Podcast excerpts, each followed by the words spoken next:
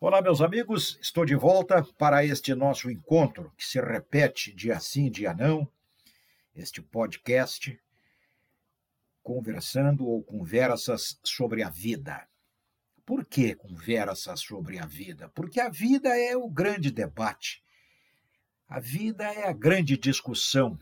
Como vivê-la melhor?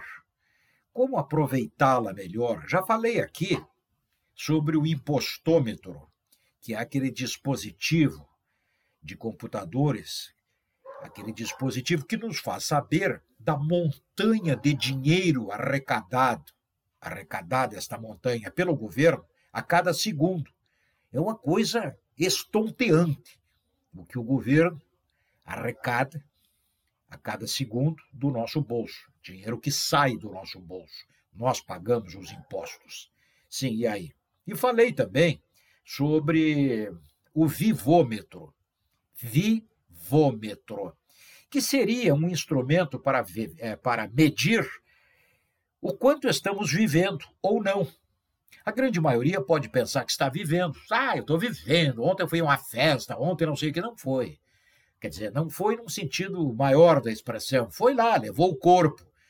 Estava de corpo presente, conversou com pessoas, achou graça do nada, voltou para casa sem ter se divertido. Esta é a grande verdade. Bom, e aí? Então precisamos de um vivômetro é, no nosso bolso para medirmos a qualidade da vida. E eu digo isso porque eu acabei de ler agora há pouco a história de um alpinista brasileiro, alpinista brasileiro, cara que sobe montanhas. Tá aí aí. Este camarada já subiu quatro vezes o Monte Everest. O Monte Everest, para mim, é a grande paixão, porque ele se desenha diante da minha imaginação como a vida. Camarada que chega ao topo do Everest, e aí tem que subir por ele próprio, pela própria pessoa, 8.800 e poucos metros acima do nível do mar, imagina, 8 quilômetros você vai subir com todos os riscos, com as possibilidades de o vento mudar, de haver um degelo, de haver uma avalanche, de haver qualquer coisa não prevista, porque não há segurança. Segurança no sentido maior da expressão. Tá, e aí? O cara subiu quatro vezes. São poucos os que já subiram, poucos no sentido mais elástico da expressão, porque são incontáveis uh, os que tentaram e não conseguiram. Bom, enfim, o cara chegou quatro vezes ao topo do Everest. 8.800 e poucos metros. Alguns dizem que é 8.600 metros, grande diferença. Tá, e aí? E aí ele deu uma entrevista interessante.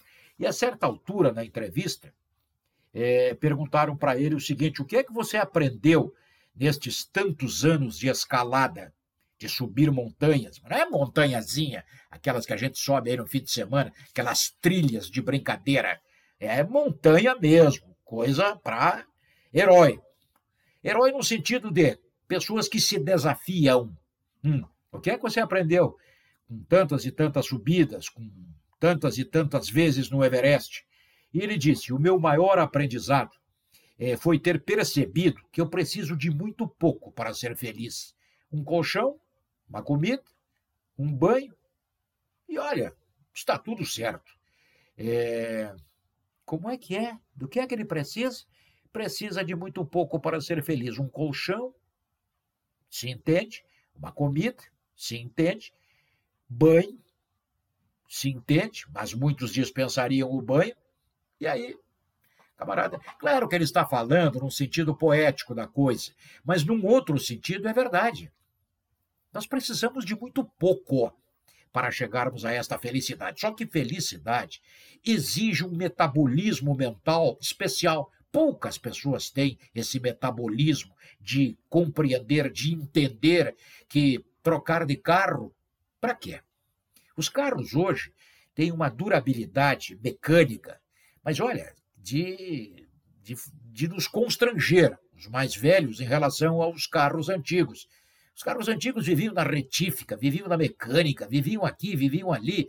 Olha, hoje não. Hoje você compra um carro zero, por barato que seja, e o carro dura mesmo. Claro que precisa preservá-lo, cuidá-lo e tal, não exagerar, mas ele dura. Ele tem durabilidade. Para que trocar o carro a cada ano, a cada dois anos? Para quê? Só, eu não posso chegar na empresa com o mesmo carro de quatro ou cinco anos. Mas não podes por quê? A tua vergonha tem que ser em relação à tua performance. Se tu fores um jornalista, tu sabe conjugar verbos irregulares? Qual é a extensão do teu vocabulário? Tu sabe sintaxe? Sintaxe, não é sintaxe. Bom, e aí? Camarada, é um minguado no exercício da atividade profissional. Leu pouco, não leu com qualidade, não lê dois ou três jornais por dia. Dois ou três, eu disse. Não é passar os olhos sobre as manchetes. Enfim, e daí isso que anda por aí. Cara sai para uma reportagem e não sabe.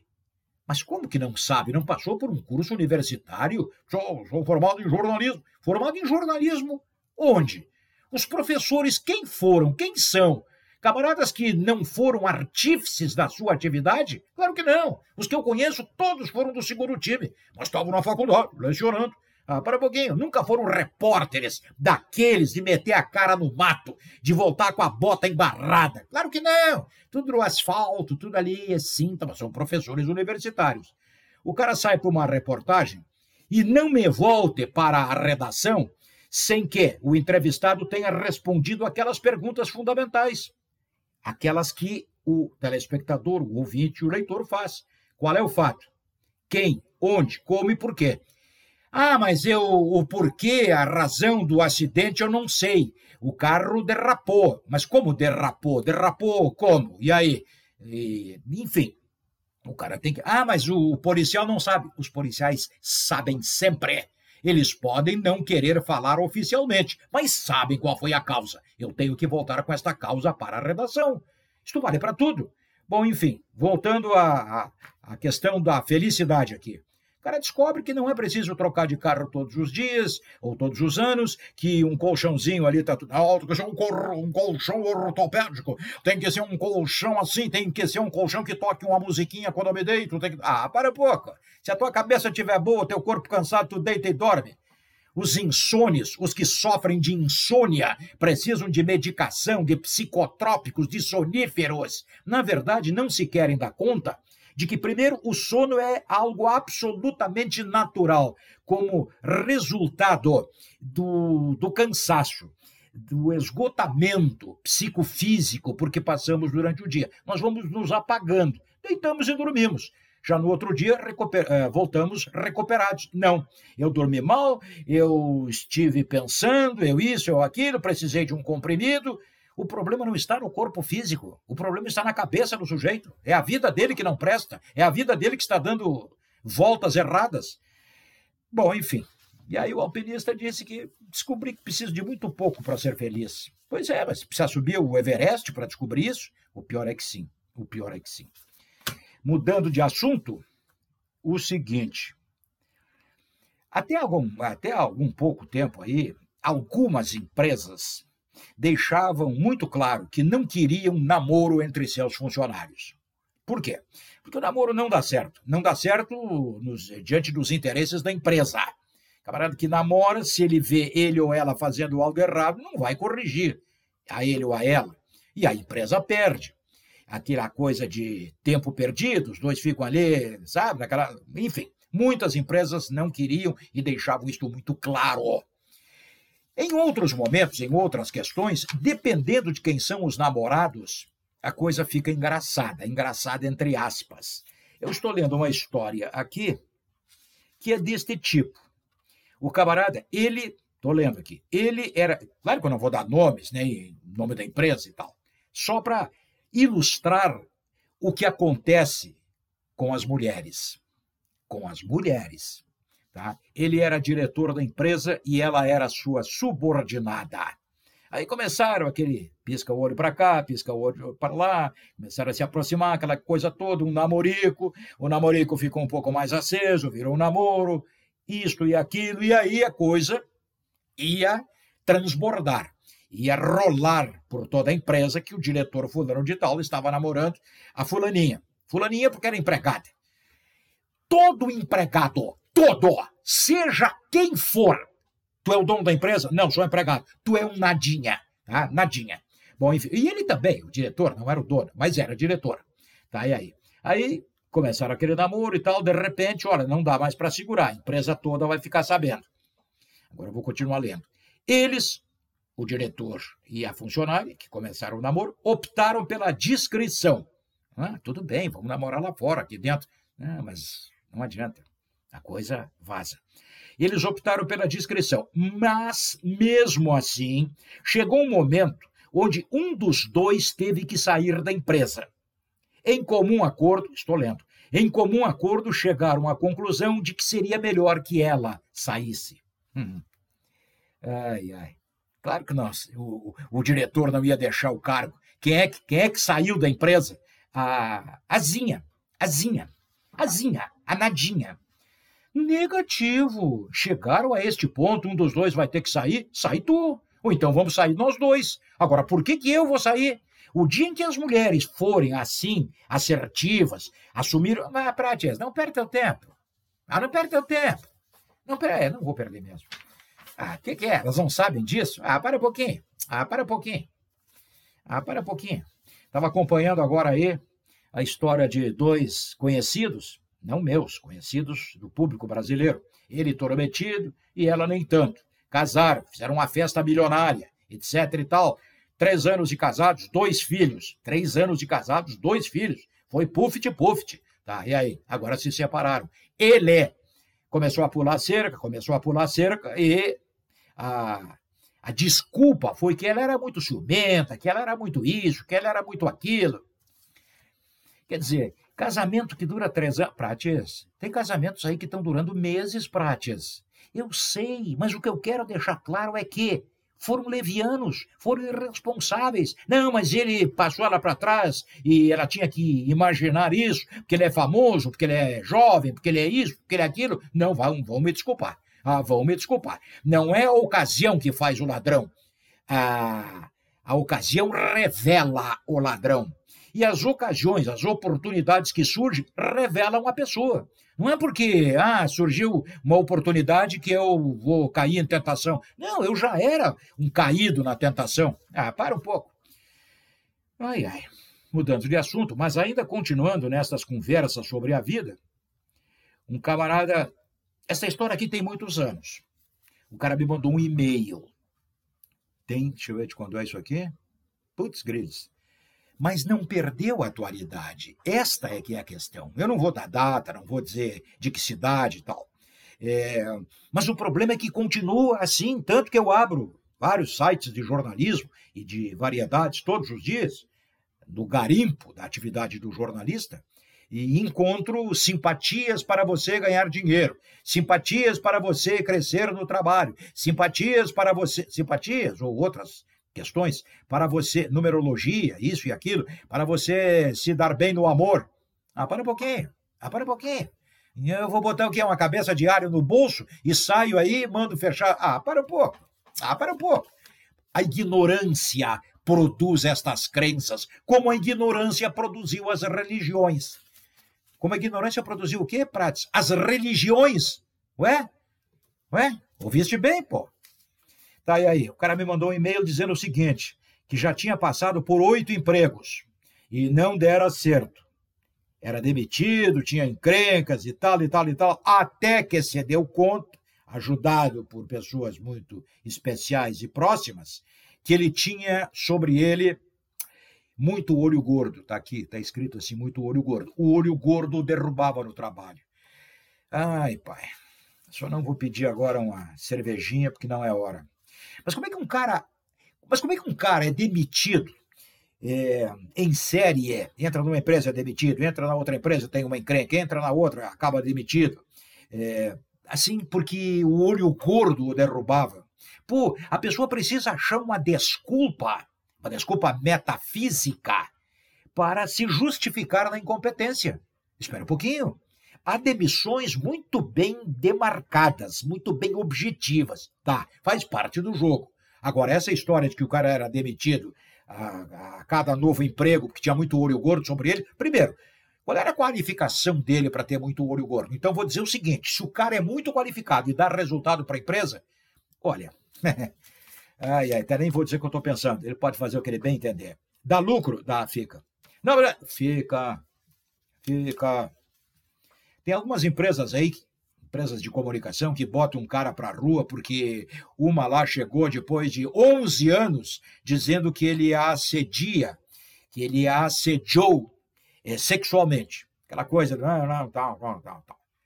Mas depois de 11 anos, tu vem com essa conversa e a empresa moralista demite o cara. Aí outros que ficam na empresa cometem crimes, crimes entre aspas, muito mais é, objetivos, e os caras continuam na empresa. Ah, para um pouquinho. Ai, mas então tu estás defendendo o assédio? Não estou defendendo nada. Só que o assédio, tu acaba com ele no primeiro, na primeira tentativa. Quando o cara chegou botando a mãozinha, ou segurando a mãozinha, ou com aquela conversa mole no ouvido, para um pouquinho. Fulano, tu errou o endereço. Vai falar com a. E aí tu diz quem? Ah, para um pouco. Ai, mas eu não tenho coragem. Ah, bom, não tem coragem. Como é que para outras coisas tu tem coragem, hein? Uh, se tu tens coragem. Uh. Bom, enfim, o cara foi demitido várias vezes, me mandou esse e-mail, já faz alguns anos, mas a coisa continua intensa. Há quem acredite em olho gordo, há quem acredite na força corrosiva, destrutiva da inveja alheia. Ah, e eu vivo dizendo o seguinte, eu vivo pregando dia muito. Olha aqui, ó. Faças tudo na vida para que tu sejas invejado, invejada. Mas muito invejado, muito invejada. Por quê? Porque o invejoso, e a Bíblia diz que a inveja seca os ossos, seca os ossos do invejoso. É, porque o invejoso, ele quer ter, quer ser o que tu tens, o que tu és, e ele não tem nem é. É isso. Então é muito bom ser invejado, é muitíssimo melhor, aliás, nem tem comparação, do que ser um invejoso. Ora, boras. Ah, só que me faltava. Estamos entendidos? Acho muito bom. O que, que, é isso aqui? Ah, isso aqui, por exemplo, é, passa batido. As lojas não admitem isso aqui. Mas foi feita um, uma pesquisa. Também não vou dar o nome de, de, quem fez a pesquisa, nem na cidade em que foi feita a pesquisa. Porque hoje é assim, ó. Você traz a prova dos nove. Não é verdade, porque este cara tá isso, porque este cara tá. Ah, para um pouquinho. Assume a verdade. Lojas tratam, manchete que está aqui, cruzando a página do jornal, lojas tratam melhor quem se veste bem. É, reportagem tal fez o teste do atendimento e constatou que o traje, a roupa, faz muita diferença. É, o mal vestido espera 10 minutos por um vendedor. Trajando terno, a mesma pessoa foi abordada logo ao chegar a uma revenda de automóveis. Claro, chega um maltrapilho, camarada daqueles que não se cuida, não se vestir, entra numa loja de carros. O cara olha, os vendedores ali e tal. Estou falando no geral, não estou falando dos particulares, dos caras que são vendedores, dos caras que têm olho clínico, dos caras que respeitam as pessoas. E aí entra outro, todo engravatado, com a maleta 007 daquelas horas e tal. Pô, o que, que eu vou pensar olhando à distância? Eu vou pensar aquilo que dizia Oscar Wilde: só um estúpido não julga pela aparência. Pô, grande Oscar Wilde. Meu Deus do céu. Só um estúpido não julga pela aparência. Nós todos julgamos pela aparência. E aí é o seguinte: é, a roupa faz o funcionário trocar o você por o senhor. Tô lendo. O cara chega com a roupinha qualquer. É, pois não, o que, que você pretende, o que, que você deseja, isso e aquilo. O cara chega bem vestido. Boa tarde, senhor senhor e tal. O, o bem vestido é senhor e o vestido de modo popular é você. É isso aí. Lojas tratam melhor quem se veste bem. Nós fazemos isso. Nós fazemos isso. Não porque não sei o que está julgando os outros por ti. Todos fazemos isso. Ah, para um pouco. Só que está errado. Aí que está. Está errado. Ai, paizinho que, que é isso aqui? Deixa eu ver. Nem sei, não abri a página ainda. Bom, o que, que é? Ah, tá. Magnata. Quem é que é? O magnata mexicano das telecomunicações. Esse eu vou dar o nome. Ai, porque ele é magnata das comunicações, aí tu vai dar o nome. Tá bem, então não vou dar o nome. Magnata das comunicações, um mexicano e tal, avalia que o caminho para a fortuna isso é o discurso dele, a palestra dele para os jovens. Ele disse que o caminho para a fortuna passa por quatro etapas. Primeira, encontrar a própria vocação. Segundo, trabalhar do que gosta. Bom, aí uma já casa com a outra. A partir da hora em que eu encontro a minha vocação, eu vou querer trabalhar naquilo de que gosto. A terceira sugestão, cultivar a paciência. E a quarta é perseverar. Então vamos lá. O magnata das comunicações, um dos quatro caras mais ricos do mundo, diz que, aqui eu não estou lendo, eu sei que ele é um dos quatro mais ricos do mundo. Ele avalia que o caminho para a fortuna passa por quatro etapas: encontrar a própria vocação, trabalhar no que gosta, cultivar a paciência e perseverar. Então vamos lá. É evidente que eu só posso ser feliz num trabalho de que gosto. Isso é óbvio. Caso contrário, eu vou ficar gemendo o salário, seja o salário que for. Mas é evidente. Por quê? Porque eu não gosto do que faço. Eu gostando de uma determinada atividade, eu vou procurar é, me inserir, vou procurar uma oportunidade nesta área do trabalho que me fascina. E a partir daí, a partir daí, eu vou trabalhar no que gosto. Cultivar a paciência. Bom, aí já é um lance um tanto especial. E perseverar. Perseverar é óbvio, eu tenho que insistir, persistir, entender que não se chega ao topo do Everest sem levar alguns tombos. Isto é óbvio. Mas a paciência Bom, a paciência ela se confunde com o perseverar. Então vejam, não tem aqui nenhum segredo. Então tá, então vamos fazer o seguinte: você pega um jovem qualquer, do que, que tu gosta? Qual é o trabalho que tu gosta? Ah, gosto de fazer isso. Tá, então tá. Então eu vou te empregar nisso que tu gostas, tá? Numa empresa desta área, tá? Tá legal. E tu vai ser um sucesso, porque o resto é contigo. É descobrir algo de que tu gostas, trabalhar nisso, cultivar a paciência e perseverar. E aí vão ver depois de um certo tempo. O cara está lá numa miséria danada, roendo as unhas. Não é isso. Isso faz parte de todo um regimento de pessoas vencedoras. Mas não é exatamente seguindo este roteiro aqui que o cara vai ficar rico. Mas evidentemente que não. Eu leio muito sobre os conselhos dados pelos milionários, pelos bilionários americanos e tal, especialmente os americanos. Você lê aquilo ali e diz, pô, mas vem cá, para um pouquinho, eu não posso seguir esse roteiro, esses dez mandamentos? Claro que posso. Tá, então tá, então começa, começa a segui-los. Dá, vou ficar pelo caminho. Porque não é só isso. Eu não vou dar nomes, mas eu conheço pessoas que caem de quatro e pastam do Brasil, riquíssimas. Pessoas que, olha, grandes administradores, caem de quatro e pastam. Mas absolutamente realizados no, no seu comércio, no seu, na sua indústria, no seu aqui, no seu ali. Por quê? Porque os caras têm o bichinho do chegar ao ponto. Quem não tem, quem não tiver, vai ficar pela estrada. E aí é melhor arrumar um empreguinho e ficar quieto num canto. O que, que é isso aqui?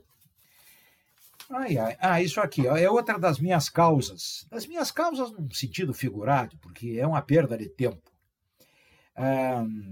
aqui, ó. ONG, ONG é, pede a liberação do Viagra feminino. O que é o Viagra? É um estimulante sexual que os homens usam, de que se vale para continuar, entre aspas, jovens, fortes, poderosos. Só que o Viagra liquida com a saúde do cara, como a pílula anticoncepcional liquida a saúde da mulher. Não, porque tu não pode dizer isso. Para por quê? Para por quê? Para por quê? Você pega lá uma homeopatia. Uma homeopatia tem efeito colateral, tem contraindicação, Agora, um remédio feito por um laboratório internacional, o que, que é? Não, não, não produz nenhum tipo de, de, de, problema de saúde. Ah, para um pouco. Ah, para um pouco, deixem de ser ingênuos. Bom, e aí? Aí o seguinte, ó. Há 22 anos, há 22 anos que o Viagra, tô lendo, que o Viagra mudou a vida de milhões de homens. Por outro lado, ainda não há no mundo nenhum remédio que eleve a libido da mulher. Para o homem existe o Viagra, o cara toma o Viagra e sai subindo o Everest. Ah, para um pouco, ah, para um pouco. A me engana que eu gosto, a me engana que eu gosto. Mas vamos lá, tá. A que preço também o cara vai ficar eh, artificialmente potente? Ah, para um pouco, ah, para um pouco. Tá, por que, que não existe o Viagra para a mulher? A reportagem que eu estou lendo não diz, mas eu digo. Porque o Viagra da mulher é a sensibilidade. É uma entrega de um modo tão natural, espontâneo, afetivo, que ela não precisa de Viagra. E o que acontece mais das vezes, 99,9% dos casos das relações conjugais, a mulher está simplesmente bufando e dizendo: ai, que saco, isso faz parte do jogo. Ah, claro que ela não diz, ela pensa. É por isso. E os caras dos laboratórios sabem disso, que se jogasse no mercado um Viagra é, feminino, não venderia, as mulheres não são estúpidas, não comprariam e não produziria resultado. Ora, Boris, ó, para um pouco. Ai, ai. E outra coisa, por que, que não criaram até agora o anticoncepcional masculino? O cara toma a pílula e porque ele não ia tomar a pílula. O mimimi, o cueca mijada da mamãe, não vai tomar o comprimido, a pílula. E se ele dissesse para a mulher que tinha tomado a pílula, só se ela fosse uma destrambelhada para acreditar, porque depois ia descobrir, mas como? Mas como? Tô grávida? O, o imbecil mentiu. Acreditaram no camarada na hora da. da, da, da para um pouquinho. O que, que, é isso?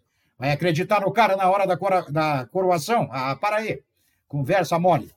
Enfim, agora, quem é que tem o poder da decisão? As mulheres. Se elas não decidirem por elas.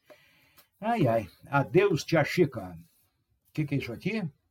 Ah, um vestibular, tratado, profissões. A manchete diz assim: ó, todo chefe é chato. Todo chefe é chato quando você está na profissão errada. E aí vem toda a reportagem. Ai, mas como é que tu tem essas reportagens tudo? Porque eu pesquiso, porque eu vou atrás, porque eu compro revistas, porque eu recorto jornais, porque eu me interesso. Ah, para um pouco. O jornalista que não fizer isso, que não for um garimpeiro, que não for um sujeito a, a, a, capacitado a entrar num estúdio, num assunto desconhecido, ali de improviso, e sair mandando, mandando lenha, ah, vai voltar para a escola. Vai procurar vender pastel na frente da rodoviária. 999,9% dos que andam por aí. Ai, cara, que falta de ética. Não, falta de ética é o cara ser um embusteiro. Isso é falta de ética. Todo chefe é chato quando você está na profissão errada. Não é nem necessário comentar. Nem necessário comentar. Ai, ai. Isso aqui. Cara, tô falando demais, não tô? Ah, acho bom tu te dar conta que tá falando demais. Sossego facho. Sossego facho. Tá aqui, ó. Isso aqui é do Instituto Econômico de Londres. É, Institute of Economics Affairs. Uhum, em Londres. Aposentadoria faz mal à saúde, diz estudo. Mas é preciso comentar isso? Eu já falei aqui, não sei se foi ontem, anteontem, um camarada que chegou eufórico dizendo: pô, meu pai fez 61 anos e ainda está trabalhando. Bom, mas para um pouquinho, 61 anos e ainda está trabalhando? Mas eu tenho que trabalhar até morrer. Claro que eu estou falando das pessoas que têm saúde. Não estou falando das pessoas enfermas. Pessoa com saúde vai ficar fazendo o quê em casa? De pantufa, de pijama, enchendo o saco da mulher, indo lá para o portão para falar com velhos inúteis sobre bobagens da cidade ou da vizinhança? Ah, para um pouco. A aposentadoria faz mal à saúde. Por quê? Porque a aposentadoria se confunde com nada. Eu não tenho mais o que fazer, eu não tenho preocupações, eu não tenho por que crescer profissionalmente, eu não tenho por que pesquisar, eu não tenho por que ler, eu não tenho por que mais nada. E aí eu me afundo na poltrona. Fico procurando jogos do campeonato turco da década de 60, que é o que muitos estão fazendo agora na pandemia. Deus me perdoe com esse tipinho de gente. Enfim, aquela história de que a ociosidade é a oficina do diabo. Oficina do diabo em todo o setor, em todo o significado. O camarada não tem nada com que se preocupar, nada para fazer. Ele começa a pensar bobagem. E a partir daí, a ociosidade é a oficina do diabo. Gente, olha aqui, ó. Já fui além do que eu tinha me proposto para hoje. Tchau para vocês e gratos pela paciência. Gratos não, grato.